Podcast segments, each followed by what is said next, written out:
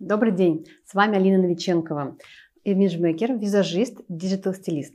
Сегодня мы поговорим с вами о том, как выглядеть кошерно, что это значит, как при этом оставаться стильной, элегантной, вообще зачем, и какие есть правила и законы относительно кошерной одежды. Вообще кошерно или нет, это, как мне рассказала моя רבנית, а в ивритоговорящем а, еврейском мире касается в основном только еды и различных а, элементов религиозной жизни, например, таких как миква. А кошерная одежда и подобные э, высказывания, это уже более широкое а, понятие, а, которое распространено именно среди русскоговорящих, э, живущих в постсоветском пространстве. Кошерно – это значит разрешено, то есть по закону. И давайте разбираться, что же разрешено в кошерной одежде для женщины. В Торе в книге Дворим написано, на женщине не должно быть мужской одежды, мужчина не должен одеваться в женское. Соответственно, женщина не должна одеваться как мужчина. Отсюда мы делаем вывод, что женщина должна носить платье, а, юбки, да, это первое правило кошерной одежды. Но более подробно о том, почему это так, э, мы поговорим с вами в одном из последующих видео. Царь Давид в Таилим сказал, что каждая еврейская девочка – это дочь царя. То есть каждая из нас – это дочка царя, царя Всевышнего. Поэтому мы должны, соответственно, выглядеть. Давайте подумаем, как же выглядит дочка царя? Конечно, она не будет одевать все подряд. Она не будет носить грубую ткань, она не будет носить вульгарную одежду, слишком кричащую. А она будет одеваться элегантно, женственно, достойно, при этом сдержанно и скромно. Вообще понятие скромность, циют на иврите, касается не только одежды, а образа жизни, подачи себя. Это то достоинство, с которым женщина себя несет. Спокойно, элегантно и сдержанно. Раньше я думала, что религиозные еврейские женщины одеваются а, ну, практически так, чтобы их никто не замечал. Знаете, как вот серые мышки, в основном все такое серое, а, излишне просто. А, но на самом деле нужно помнить, что мы с вами, мы бриллианты.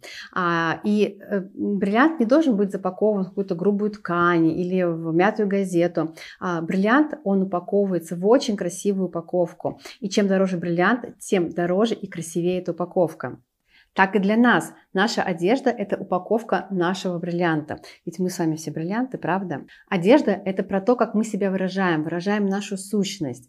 Она защищает нас, она защищает наше тело. Если мы понимаем, что наша душа – это бриллиант, она находится в теле, которое нам дал Всевышний, то, естественно, это тело нужно правильно упаковать, нужно правильно себя подавать и выражать. Ведь мы с вами дочери царя. То, что женщина должна одеваться скромно и сдержанно, не отменяет того, что она должна быть красивая. И она свою красоту должна тоже выражать. Ведь опять же Всевышний создал нас такими. Он дал нам это тело, дал нам такую внешность. Почему мы должны это скрывать? Нужно грамотно и целесообразно это обрамлять. Тому же мы живем с вами в современном мире, и большинство из нас, из женщин, работают, зарабатывают деньги, поэтому нужно грамотно себя подавать, нужно грамотно себя позиционировать. Ведь даже, например, то, что касается работы, наша одежда – это то, как мы себя выражаем, как мы себя позиционируем как эксперты.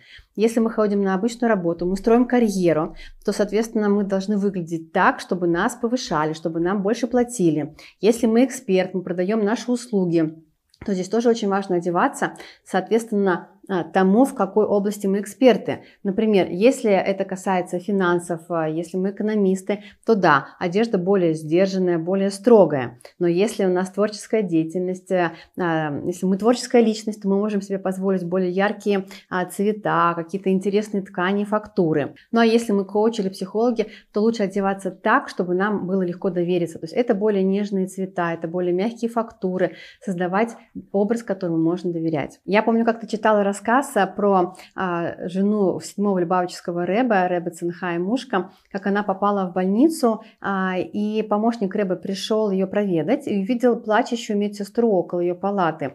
Он спрашивает, что случилось, и медсестра рассказывает, как ее тронуло а, поведение Хаймушки. Она говорит, что обычно, когда к женщинам приходят мужья, они а, так, растра, они а, начинают им плакаться, они а, выглядят э, даже хуже, чем без мужей, а, тогда как Рэббетсон перед приходом Рэбе просит медсестру помочь ей привести себя в порядок, чтобы Рэбе ни в коем случае не расстраивался. Это тоже учит нас тому, как важно выглядеть хорошо, как важно выглядеть здорово. Ну а я добавлю, что еще важно выглядеть соответственно тому впечатлению, которое мы хотим произвести на работе, на каком-то мероприятии, на свидании с мужем, нынешним или будущим мужем.